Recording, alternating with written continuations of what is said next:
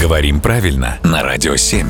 Володя, доброе утро. Доброе утро. Пришло время поделиться с тобой случайным бесполезным знанием. Не бывает бесполезного знания. Ну, вот сейчас поймешь, к чему я. Есть у меня знание, что делают временные татуировки хной. Мгм. Не знаю, зачем мне это в голове.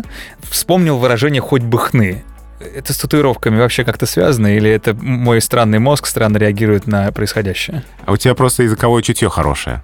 Ты так подумал, хоть бы хны нанести, да, и вот это вот. Да, всё, и да. выглядеть модно сегодня. Да. А на самом деле ведь хорошее выражение «хоть бы хны». Мгм.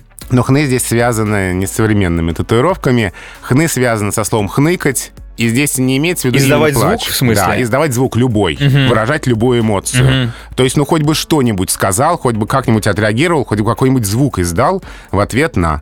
То есть, но мы обычно это используем выражение э, в значении, что он никак не отреагировал на Да. то, что произошло. Да, ему хоть бы хны, то есть он вообще никак не, не реагирует, ни звука, ни слова, ни эмоций, ничего. Мгм. Но ты как, будешь этим летом татуировку себе хной делать? Я так хотел тебя Ну, Пока не спросить. собирался. Мгм. Но это э, пока. Сейчас курортный сезон начнутся, передумаешь. Спасибо, Володя.